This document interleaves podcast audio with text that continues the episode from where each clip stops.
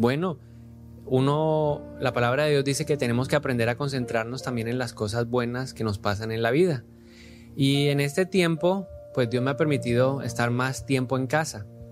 Y al estar más tiempo en casa también he podido hacer cosas que realmente me gustan, que son parte de, lo que yo soy. Entonces, una de las actividades que me gusta es ver películas.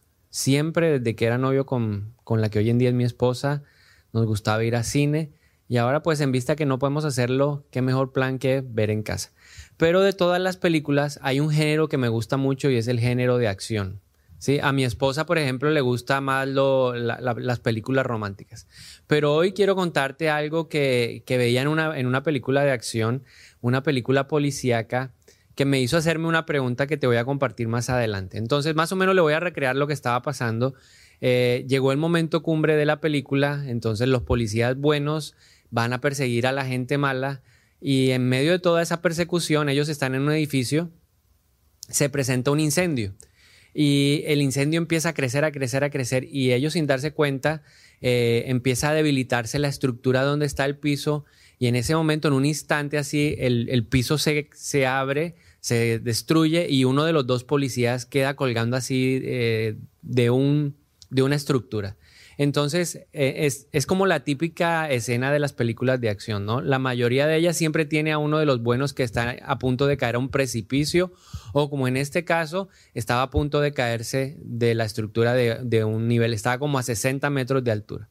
Entonces, en ese instante, eh, como que los productores saben la, la, ansiedad que se produce en uno, entonces le hacen un acercamiento al hombre que está a punto de caer y uno ve la cara de pánico, de angustia y uno también empieza como a identificarse con, el personaje.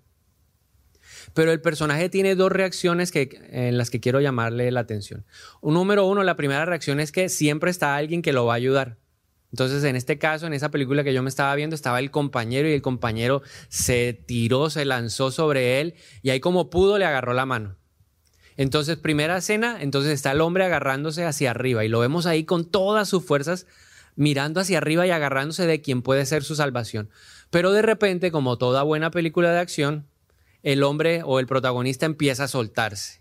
Y entonces aquí viene la segunda escena y los productores de películas son especialistas en eso, hacen un acercamiento, entonces ya no lo vemos solamente mirando hacia arriba, sino también empezamos a ver lo que empieza a observar hacia abajo. Y cuando nosotros miramos junto al protagonista la parte que, está hacia abajo, entonces vemos allá al fondo algo muy pequeño que no logramos identificar. Y, y, creo que nos compenetramos con el protagonista y empezamos a sentir la angustia que él está sintiendo. Ahora, mientras recordaba esa escena de esa película, vino a mi mente una pregunta. ¿A dónde estamos mirando cuando estamos en medio de los problemas? Estas escenas en estas películas de acción nos muestran muchas veces que nosotros miramos tanto arriba como hacia abajo. ¿sí? El protagonista sabe que arriba está la salvación y abajo está la destrucción, la muerte. Entonces, eso me hizo pensar que muchas veces en medio de los problemas nosotros miramos a las dos partes. Pero la Biblia nos dice a dónde debemos realmente mirar. Salmo 121 versículo número 1 al 2 dice, levanto la vista hacia las montañas. ¿Viene de allí mi ayuda? Mi ayuda viene del Señor, quien hizo el cielo y la tierra. Y por eso titulé esta enseñanza en esta mañana, mira hacia arriba, no hacia abajo. ¿Qué tal si en tu casa lo dices también conmigo? Mira hacia arriba, no hacia abajo.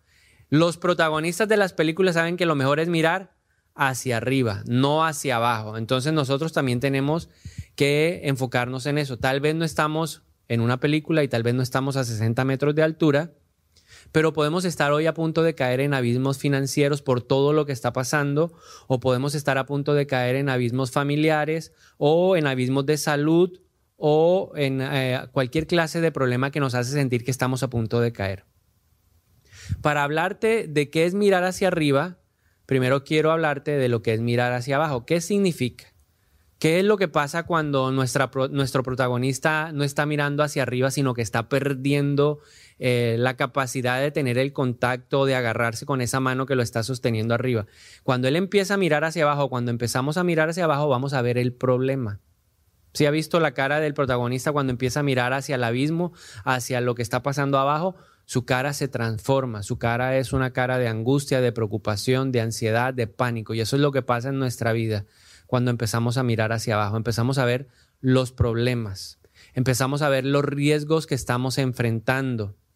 Como en este caso, ¿verdad? Estamos rodeados y mi esposa decía algo muy cierto el domingo pasado y es que prestamos demasiada atención a lo que está sucediendo. No es que no, necesitemos escuchar, no es que eh, no debamos ver las noticias, no, es que también debemos alimentarnos de otras cosas.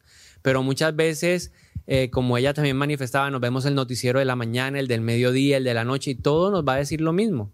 Entonces, eso es mirar hacia abajo, porque se magnifican los riesgos que estamos enfrentando, se magnifican las cosas negativas que están, que están pasando. Sí, la fe nunca niega los hechos y nosotros no podemos negar en absoluto lo que está pasando, pero necesitamos tener un equilibrio, un balance, no estar mirando todo el tiempo hacia abajo, necesitamos aprender a mirar también hacia arriba. Cuando miramos hacia abajo, estamos enfocados en nuestras emociones que muchas veces son poco saludables.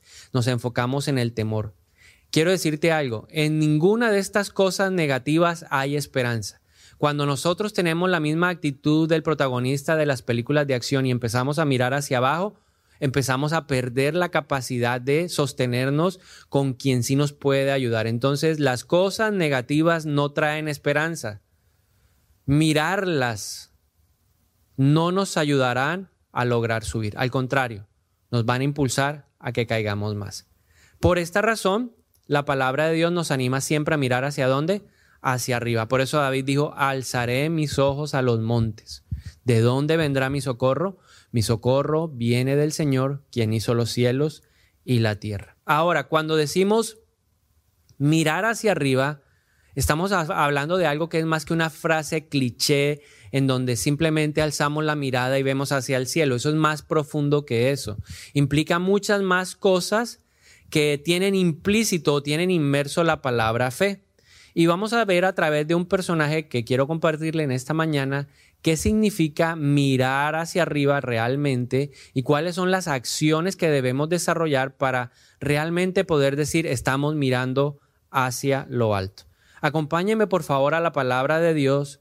Vamos a estudiar la vida de Nehemías hoy. Vamos a ver el capítulo número uno y vamos a leer desde el versículo número uno hasta el versículo número once. Vamos a entender qué es lo que está pasando. Así dice la palabra del Señor, Nemías 1 del 1 al 11. A finales del otoño, en el mes Kisleu del año 20 del reinado del rey Artajerjes, me encontraba en la fortaleza de Susa, está hablando Nehemías. Ananí, uno de mis hermanos, vino a visitarme con algunos hombres que acababan de llegar de Judá. Les pregunté por los judíos que habían regresado del cautiverio y sobre la situación en Jerusalén me dijeron, las cosas no andan bien. Diga conmigo, las cosas no andaban bien. Los que regresaron a la provincia de Judá tienen grandes dificultades y viven en desgracia. La muralla de Jerusalén fue derribada y las puertas fueron consumidas por el fuego.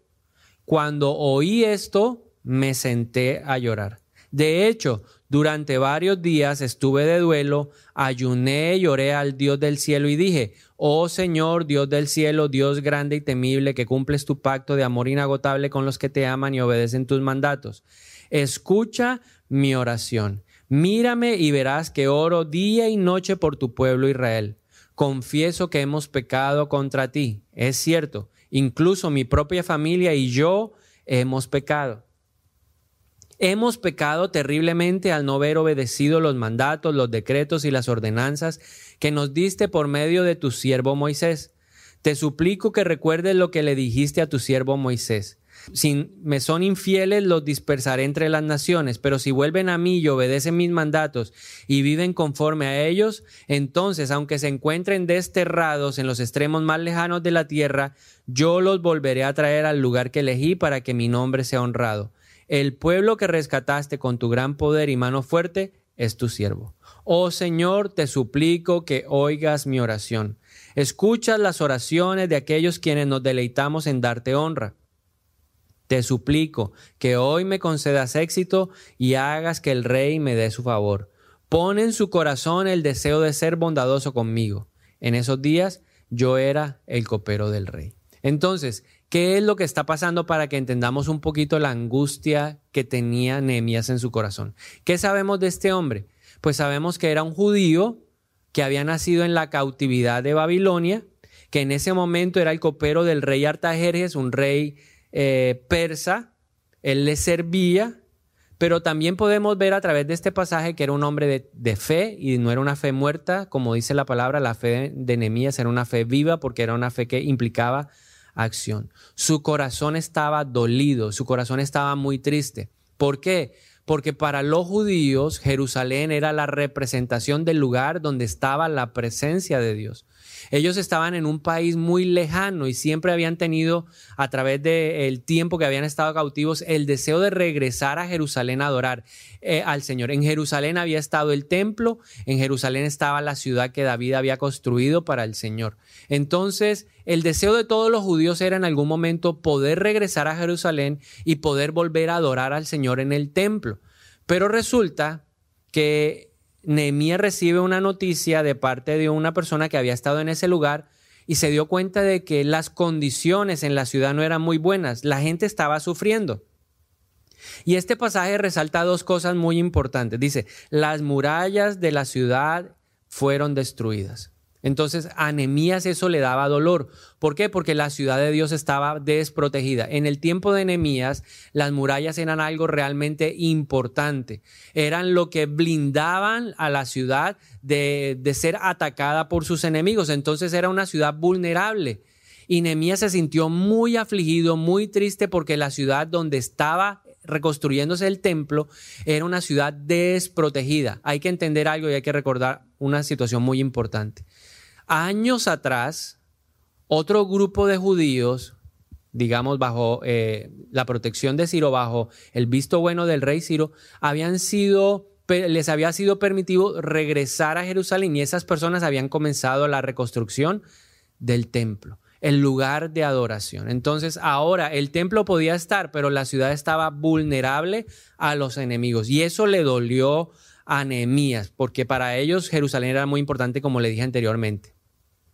Pero también la palabra de Dios nos habla acerca de las puertas. Y las puertas eran importantes, estaban en ruinas también, porque eran los lugares de reunión de los ancianos, era el lugar donde se hacían los juicios, era el lugar donde eh, se ejercía el gobierno. En otras palabras, sin murallas no había protección y sin puertas en la ciudad no había liderazgo. O sea, era una ciudad totalmente huérfana del liderazgo. Y cuando Nehemías escuchó eso, su corazón realmente se entristeció en gran manera a tal punto que la palabra de Dios nos dice que lloró.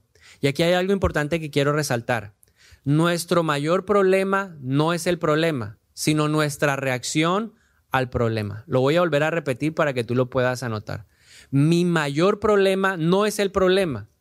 Mi mayor problema es la reacción que yo tengo frente a ese problema. Entonces, en medio de los problemas, yo decido si miro arriba o si miro abajo. Si estoy mirando abajo, puedo ver el problema y pensar, es un desastre, todo está perdido. Si yo estoy pensando de esa manera, que todo es un desastre, todo esto que está pasando es un desastre y que todo está perdido, mi reacción cuál va a ser? Desesperación. Por eso hay mucha gente desesperada en este tiempo, porque está mirando hacia abajo, no hacia arriba. Si yo miro hacia abajo, puedo estar pensando de que esto no debería haber ocurrido. Y entonces estaría reaccionando a través de la irritación. Por eso también hay mucha gente que está irritable, está irritada en este tiempo porque está mirando hacia abajo.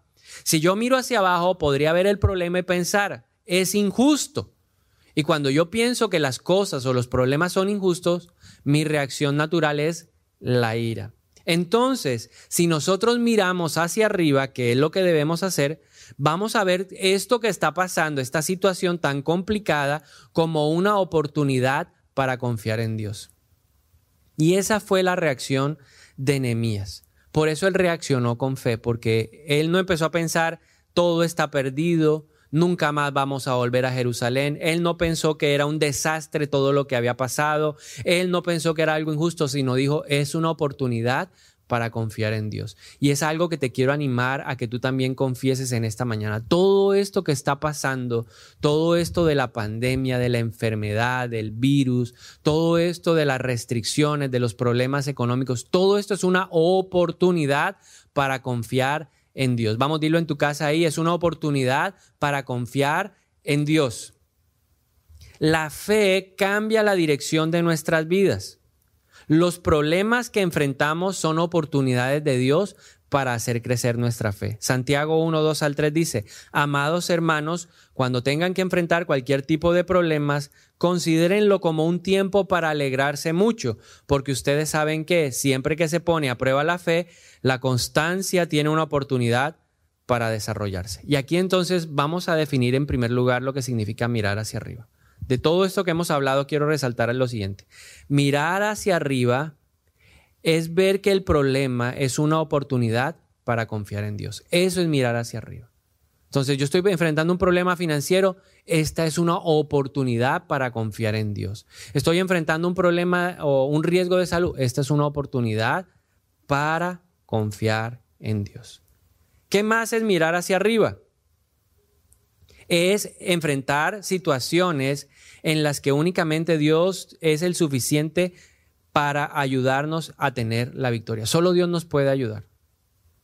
Eso es mirar hacia arriba, es reconocer que solo Dios es lo suficientemente fuerte para ayudarme a tener la victoria. Nehemías sabía que el único que le podía dar gracia delante del rey Artajerjes para poder regresar a Jerusalén y ayudar en la reconstrucción de las murallas y de las puertas de la ciudad era Dios. Por eso él alzó su mirada hacia los montes. En medio de todo lo que está pasando, ¿quién es el único que nos puede ayudar a tener la victoria que necesitamos en un tiempo como estos?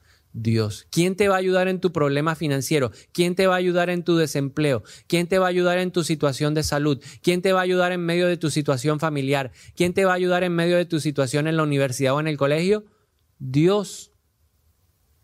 Dios. En medio de circunstancias difíciles de mi vida, yo he podido identificar que Dios es el único que me ha podido ayudar. Cuando mi papá sufrió eh, la situación de estar secuestrado, tuve que alzar mis ojos a los montes y reconocer que el único que nos podía dar la victoria en medio de toda esta situación era Dios. Cuando un día estábamos con mi esposa y un doctor nos dijo que era muy probable que no pudiéramos tener nuestros hijos, ¿a quién tuvimos que mirar? A Dios, porque sabíamos que el único que nos podía dar la fuerza para tener la victoria era Dios. Mirar hacia lo alto nos ayuda a crecer en dependencia de Dios. Eso es mirar hacia arriba. Entonces es darnos cuenta de que es una oportunidad para que Dios pueda ayudarnos, pero también es reconocer que solo Dios tiene la fuerza suficiente para darnos la victoria. Número tres, mirar hacia arriba también es enfocarnos en Jesús. Y ten presente esto, no hay tormenta lo suficientemente grande que Dios no pueda evitar o que Dios, de la que Dios no me pueda rescatar. Voy a volverlo a repetir. No hay tormenta lo suficientemente grande que pueda evitar que Dios me pueda rescatar. ¿Qué hizo entonces Nehemías para mantener la mirada hacia arriba? Ya sabemos que es mirar hacia arriba, es saber que Dios va a actuar, que es una oportunidad para que Dios actúe, es reconocer que Dios tiene la fuerza para darnos la victoria, es enfocarnos en Jesús o en Dios porque Él nos puede rescatar de cualquier circunstancia, de cualquier tormenta. Entonces, ¿qué debemos hacer? Hay cosas específicas que tenemos que eh, llevar a la acción para que podamos fijar nuestros ojos en Dios, que es el que está en lo alto. Recuerda, no, no mires hacia abajo, mira hacia arriba. Entonces veamos Nehemías capítulo 1, versículo 4. Dice, cuando oí esto, me senté a llorar. De hecho, durante varios días estuve de duelo, ayuné y oré al Dios del cielo. Y entonces aquí hay tres cosas que Nehemías nos enseña o que debemos hacer para fijar nuestra mirada en lo alto. Si nosotros queremos reconocer que para Dios nuestro problema es una oportunidad, si queremos reconocer que la fuerza sobrenatural va a venir de Él y que pase lo que pase, el tamaño de la tormenta no importa, porque Dios me va a rescatar, tengo que hacer estas tres cosas. Número uno, exprésale tu daño a Dios. Y es lo que Nehemías hizo. Me gusta esta palabra porque dice que se sentó a llorar, pero luego nos, da una palabra que hace un sobreénfasis en lo que está haciendo. Dice, de hecho, de hecho significa que no solamente se puso a llorar, ah, sino que ese, ese lamento lo llevó a hacer qué? Duelo. Duelo significa en el hebreo transmitir nuestra emoción, expresándola de manera audible y visible. O sea, Nehemías le expresó a Dios lo que había en su corazón de manera que audible y visible. En el Antiguo Testamento, para expresar el lamento, para expresar el dolor, la gente se vestía de luto y se colocaba ceniza sobre su cabeza, se derramaba ceniza. Génesis 23, 2, por ejemplo, dice, Sara murió en Kiriat Arba, en la tierra de Canaán. Allí Abraham hizo duelo y lloró por ella. Hizo duelo. Ahora, nosotros debemos entender cosas frente a ese tema. Nuestra cultura no es buena para el duelo, pero el duelo es bueno para curar el dolor. Hacer duelo toma tiempo. No podemos hacerlo en un solo instante. El duelo He aprendido que el duelo se debe hacer para los grandes dolores de la vida, la pérdida de un ser querido, pérdida de cosas significativas. En esos instantes hay que hacer qué? Duelo. Pero el duelo también debe hacerse para los dolores del día a día.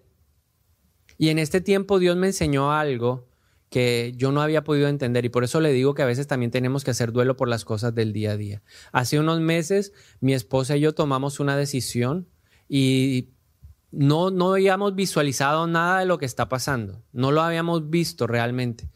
Y de repente empezó lo de la cuarentena y nosotros pensamos que iba a ser algo más corto, pero cuando empezamos a ver que eh, esta situación se alargaba en el tiempo, nuestro corazón se afligió porque la decisión que habíamos tomado también tenía una connotación económica y eso estaba, nos estaba afectando de cierta manera. Entonces nosotros pues la primera reacción fue, no, la fe nos ayuda a confiar, pero el Espíritu Santo nos habló y nos dijo, es necesario que hagan duelo por esa decisión. Es necesario que lloren. Ahora, algo importante que te quiero decir, no todos hacemos o no todos vivimos el duelo de la misma manera.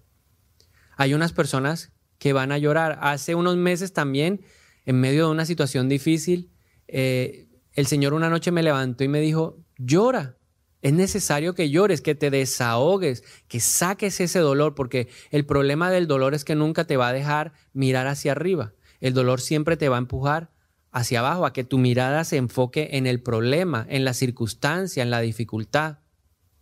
Y lloré esa noche y descargué mi corazón delante de Dios. Y, y, después de que terminé de llorar, el Espíritu Santo me habló al corazón y me dijo, ahora tienes tu corazón preparado para escuchar a Dios de una manera diferente para que el Padre te pueda revelar sus pensamientos y tú los puedas aceptar en tu corazón en medio de la dificultad. Entonces, hay personas que en este tiempo necesitan llorar, o sea, no sé cuántos se han aguantado las ganas de llorar en medio de esta pandemia, porque esta pandemia sí ha cambiado los planes de muchos de nosotros. También tal vez ha pospuesto cosas que queríamos hacer o ha o ha de pronto afectado los sueños que teníamos. Yo tenía sueños para la iglesia para este tiempo, pero he entendido que tengo que hacer mi, mi duelo, mi luto por lo que está pasando. Necesitamos, entonces habrá gente que llorará, otros simplemente necesitarán llamar a alguien y contarle todo lo que hay en el corazón, porque muchas veces para pasar el duelo lo que necesitamos es ser escuchados. O tal vez tenemos que tomar la actitud que tomó David cuando estaba pasando un tiempo difícil, cuando el Señor dijo, el que va a morir aquí es tu hijo por el pecado tuyo. Y David se tiró una semana entera sin pronunciar palabra delante de Dios. Entonces hay muchas formas de trabajar el duelo, pero lo importante es que todos manifestamos el duelo de una manera diferente. Entonces téngalo presente viva un tiempo de duelo. Eso fue lo primero. Para mirar y mantener los ojos en el cielo, lo primero que tengo que hacer es expresarle a Dios cómo está mi corazón, expresarle mi luto, mi lamento, mi dolor, mi daño. Lo segundo que hizo Nehemías fue ayunar. ¿Por qué ayunó? Porque el ayuno nos ayuda a enfocar nuestro corazón en Dios. Enfocar el corazón en Dios nos da la fuerza espiritual para enfrentar la realidad de la dificultad. Cuando hay eh, eh, estamos en medio de todos estos problemas, es bueno ayunar porque el ayuno te va a ayudar a dejar de mirar el problema para enfocarte en Dios. En el Antiguo Testamento y en el Nuevo Testamento, en la Biblia, vemos que hay muchas razones por las cuales las personas ayunaron. Ayunaron para expresar aflicción, ayunaron para expresar arrepentimiento, ayunaron para pedirle ayuda a Dios, ayunaron para expresarle adoración. El valor central del ayuno, ¿cuál es? que te va a ayudar a centrarte en Dios. El ayuno no es una abstención solamente de alimentos, no es la abnegación que yo sufro por dejar de comer, no. Si simplemente lo hago con ese sentido, nunca voy a, enfocar mi corazón en Dios. Entonces, por medio del ayuno yo he entendido en los momentos difíciles la perspectiva de Dios. Estás viviendo un momento difícil, ya sabes, expresa tu luto a Dios, expresa tus dolores a Dios, pero también ayuna para que tu corazón empiece a enfocarse en el Señor. Y lo tercero que hizo Nehemías fue pedir la ayuda de Dios a través de la oración. ¿Cuál fue la oración que hizo Nehemías? Cuatro cosas que tiene la oración de Nehemías. Versículo número 5 nos muestra lo primero que hizo. Dice, y dije, oh Señor Dios del cielo, Dios grande y temible, que cumples tu pacto de amor inagotable con los que te aman y obedecen tus mandatos. Esto es lo primero, ¿sabes qué? En medio de tu oración, en medio del problema, para fijar los ojos hacia los montes, de donde viene nuestro socorro verdadero, necesitamos reconocer en nuestra oración quién es Dios. Él dijo, Dios del cielo, Dios grande, Dios temible, que cumples tu pacto, o sea, está resaltando la fidelidad de Dios, que tiene amor inagotable. Y luego él dice que escuchas atentamente mi oración. O sea, él tenía un convencimiento de que Dios siempre va a escuchar la oración de sus hijos. Y tú y yo tenemos que tener ese convencimiento. Cuando reconocemos quién es Dios, estamos diciendo, yo sé que tú tienes, Señor, la capacidad de oírme. Como dice la palabra de Dios, ¿será que el que hizo la boca no hablará? ¿Será que el que hizo los oídos no escuchará? ¿Será que el que hizo los ojos no te mirará? Dios está atento a nuestra oración. Lo segundo que hizo Nehemías al orar fue reconocer quién era él. Él dijo, mi familia y yo hemos pecado, porque hemos confiado en nosotros mismos en lugar de Dios. Y eso es algo muy importante que tenemos que hacer en nuestra oración. Tenemos que seguir el ejemplo de Nehemías a la hora de orar. Tenemos que reconocer que nosotros también muchas veces confiamos en nosotros mismos en lugar de Dios. Lo tercero que hizo Nehemías fue invocar las promesas de Dios. Versículo del 1, capítulo 1, versículo 8 al 10 dice, te suplico que recuerdes lo que le dijiste a tu siervo Moisés. Si me son infieles, los dispersaré entre las naciones, pero si se vuelven a mí y obedecen mis mandatos y, y viven conforme a ellos, entonces, aunque se encuentren desterrados en los extremos más lejanos de la tierra, yo los volveré a traer al lugar que elegí para que mi nombre sea honrado. El pueblo que rescataste con tu gran poder y mano fuerte es tu siervo. Y aquí hay una invitación muy especial.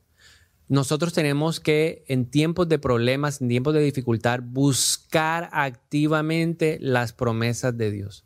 Tenemos que leer la palabra de Dios. Tenemos que estar muy atentos a las enseñanzas que Dios está hablando durante un tiempo en donde nosotros estamos inmersos en medio de una tormenta, porque no sabemos en qué momento a través de una enseñanza o de una palabra que se da en una predicación, Dios nos va a dar una palabra que va a permitirnos mantener viva la esperanza en medio de la dificultad. Por ejemplo, tengo para cada uno de nosotros hoy una promesa. Hay una palabra que Dios me dio en Zacarías capítulo 10, versículo 11 frente a todo lo que está pasando. Y el Señor me dijo, aférrate a esa palabra. Y es algo que te quiero decir en esta mañana. También para ti es esta palabra. Así que yo quiero animarte a que tú te aferres a esta promesa y que tú la proclames durante todo el tiempo que dure esta tormenta, durante todo el tiempo que dure esta pandemia, durante todo el tiempo que dure este, este virus activo, proclama esta promesa. Zacarías 10:11 dice, cruzarán a salvo el mar de la angustia, porque las olas serán contenidas y las aguas del Nilo se secarán. Una vez más, cruzaremos el mar de la angustia, porque las olas serán contenidas. ¿Quién las va a contener? ¿Quién es el que contiene las aguas? La Biblia nos enseña quién es el que ha contenido las aguas, Dios. Cuando el pueblo de Israel tuvo que cruzar el Mar Rojo, Dios detuvo las aguas arriba. Cuando el pueblo de Israel iba a cruzar el río Jordán, Dios detuvo las aguas arriba. ¿Quién es el que va a detener las aguas del mar? Dios. ¿Quién es el que va a secar el río Nilo? Aunque parezca un río imponente en medio de, de, esa creciente por la lluvia, Dios lo va a detener. Hay algo que me gusta mucho cuando leo el libro de Josué y es que el pueblo no pasó cuando era verano. El pueblo pasó cuando el río estaba que crecido, desbordado, para demostrar realmente el poder de Dios. En este tiempo nosotros vamos a cruzar porque el poder de Dios es muy grande. Pero tú y yo tenemos que hacer lo que Nehemías hizo. Señor, recuerda tu promesa. Y hoy tú y yo tenemos una palabra a través de la cual le vamos a decir al Señor, recuerda tu promesa de que nosotros cruzaremos el mar de angustia, porque tú detendrás las olas, porque tú secarás las aguas del Nilo. Y finalmente, en cuarto lugar, Nehemías lo que hace es pedir ayuda específica. Me encanta la oración de Nehemías y a través de eso aprendí que tenemos que ser muy específicos a la hora de orar. Él le dijo, Señor, yo te pido que me des gracia con el rey. Le dijo, ¿con quién necesitaba la gracia?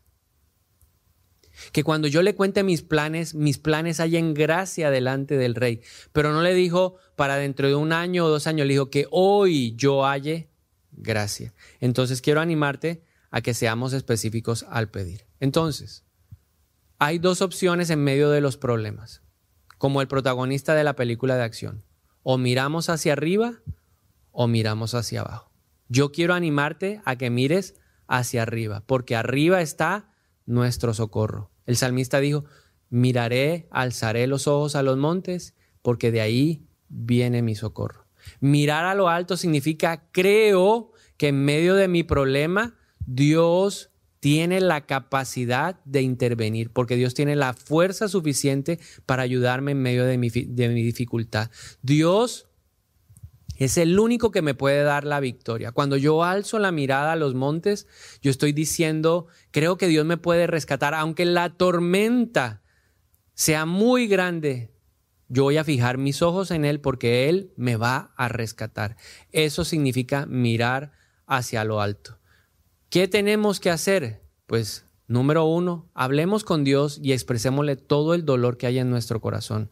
Número dos, pues proclamemos ayuno. Es un tiempo para ayunar y decirle, Señor, yo quiero centrarme en ti, enfocarme en ti, yo quiero tener la perspectiva que tú tienes de las cosas. Y número tres, oremos. La Biblia dice que muchas veces no recibimos porque no pedimos. Pero oremos de la forma como Nehemías lo hizo, reconociendo quién era Dios, reconociendo quién era Él, recordando las promesas, buscando promesas de Dios para este tiempo, pero también siendo muy específicos a la hora de orar. Así que ahí donde tú estás, yo quiero animarte a que oremos en esta mañana y que le pidamos al Señor que nos dé la fuerza. Hay una promesa, cruzaremos el mar de la angustia, porque las olas se detendrán y el río Nilo se secará. Amén. Entonces ponte de pie ahí, si eres tan amable, vamos a orar en esta mañana y vamos a pedirle al Señor que nos ayude en este tiempo de dificultad, porque nosotros decidimos mirar hacia arriba y no hacia abajo.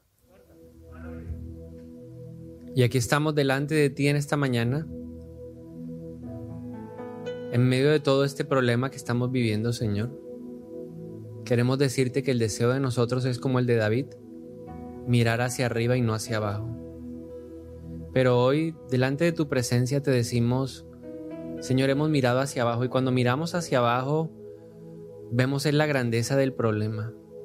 Cuando hemos mirado hacia abajo, hemos, hemos visto como las consecuencias de lo, que, de lo que estamos viendo, de lo que estamos escuchando. Cuando miramos hacia abajo, nuestra fe se va apagando. Nuestras emociones descarriladas florecen y, empezamos a sentir ansiedad, miedo, pánico. Por eso hoy queremos decir que preferimos mirar hacia arriba, porque ¿de dónde vendrá nuestro socorro? Hoy cuando miramos hacia arriba, reconocemos que estamos diciendo que podemos confiar en ti en medio del problema. Creemos que este es un momento, una oportunidad que tú tienes para cambiar el curso de la historia. El problema no es el problema, el problema es la reacción que hemos tenido en medio de todos estos problemas, en medio de esta pandemia, en medio de la escasez, de la dificultad, de la enfermedad. Por eso hoy en el nombre de Jesús te pedimos perdón, Señor, porque hemos pensado que todo es un desastre, que todo está perdido. Por eso hemos reaccionado con desesperación. Reconocemos delante de ti que hemos pensado que esto nunca debió haber ocurrido, por eso estamos irritables. Reconocemos que a veces hemos pensado que esto es injusto, por eso hemos reaccionado con ira. Pero hoy queremos hacer lo que hizo Nemías. Nemías escuchó malas noticias. Nemías escuchó algo difícil en donde le decían, el pueblo en Jerusalén está en desgracia. Y él lloró, pero él no se quedó ahí simplemente centrado en sus emociones, sino que hizo algo más. Dice, de hecho, declaró duelo. Y eso es algo muy importante que queremos hacer en esta mañana y es algo que te quiero invitar a ti hoy en primer lugar. En medio del dolor, en medio de la dificultad, vamos a, entregarle el dolor a Dios. Tal vez hemos pensado que no es, no es muy espiritual decirle, Señor, esto nos tomó por sorpresa y mi corazón está dolido, triste. ¿Cuántos sueños no se han de pronto pospuesto o pensamos que se han destruido? ¿Cuántas cosas duras hemos vivido en este tiempo? Pero a veces por aparentar el, el espíritu de religiosidad no nos deja ir delante de Dios y decirle, quiero llorar, Señor, o quiero lamentarme. Yo te animo a que ahí donde estás, tú le hables de tu dolor a Dios. No solamente el dolor de la pandemia, el dolor que ha traído este coronavirus, sino el dolor del día a día, de pronto de no tener un trabajo, el dolor de, de no tener los recursos que tú tenías antes, de no estar cumpliendo los sueños, las metas, los propósitos. Y vamos a adorar un momento para que nuestro corazón pueda sanar, para que podamos tener la perspectiva de Dios hoy.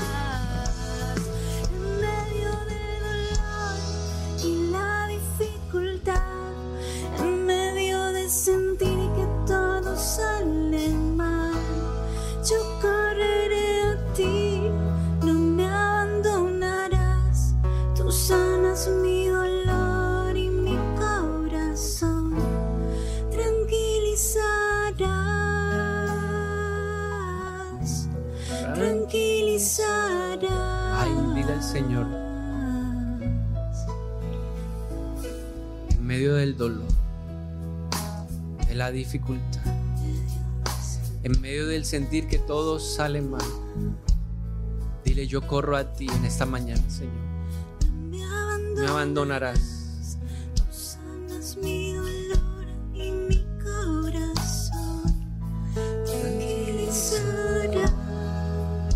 Y es el tiempo para pedirle a Él, al Espíritu Santo, que derrame ese bálsamo en nuestro corazón, para que podamos recibir sanidad de este dolor.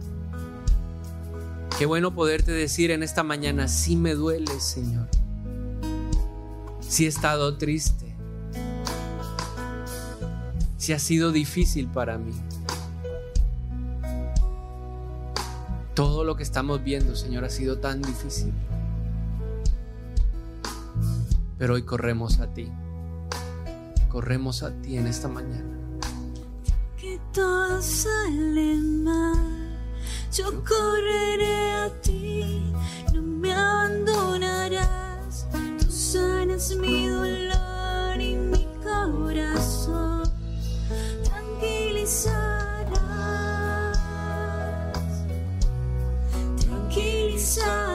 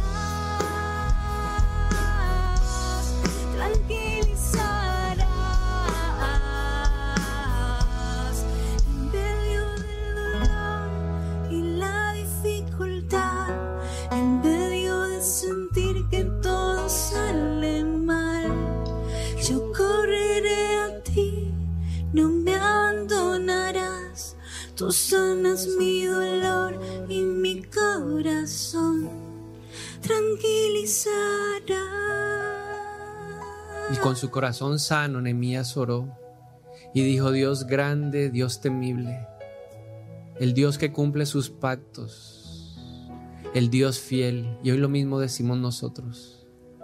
Creemos que eres grande, temible, poderoso, Señor. Sobre todas las cosas, hoy queremos declarar que tú eres el Chadai, Dios todopoderoso. Y que en medio de todo lo que estamos pasando, Señor, para ti nada es imposible y descansamos en esa verdad, en que tú tienes la fuerza suficiente para rescatarnos aún de la tormenta más feroz, aún del problema más difícil, tú tienes el poder, Señor. Hoy recordamos tus promesas, en especial esta promesa de Zacarías, en que nosotros cruzaremos a salvo el mar de la angustia. Vamos a cruzar, porque tú detendrás las olas por nosotros, porque tú secarás el río Nilo en el nombre de Jesús, para que pasemos como pasó tu pueblo cuando salía de Egipto por tierra seca. Gracias Señor. Y por eso pedimos de manera especial en esta mañana, así como Nehemías oró para que tú le dieras gracia delante del rey, para que lo dejara ir a Jerusalén a reconstruir las murallas, a reconstruir las puertas de la ciudad. Hoy te pedimos, Señor, por nuestras necesidades personales para que tú sanes en el nombre de Jesús a todos los que están enfermos, para que tú, Señor, restaure financieramente a todos los que están necesitados, para que tú levantes el estado de ánimo de todos aquellos abatidos. Y proclamamos lo que dice tu palabra. Yo estuve triste en la noche, pero el gozo tuyo viene en esta mañana. Sembramos con lágrimas de dolor, pero cosecharemos en el nombre de Jesús con gritos de júbilo.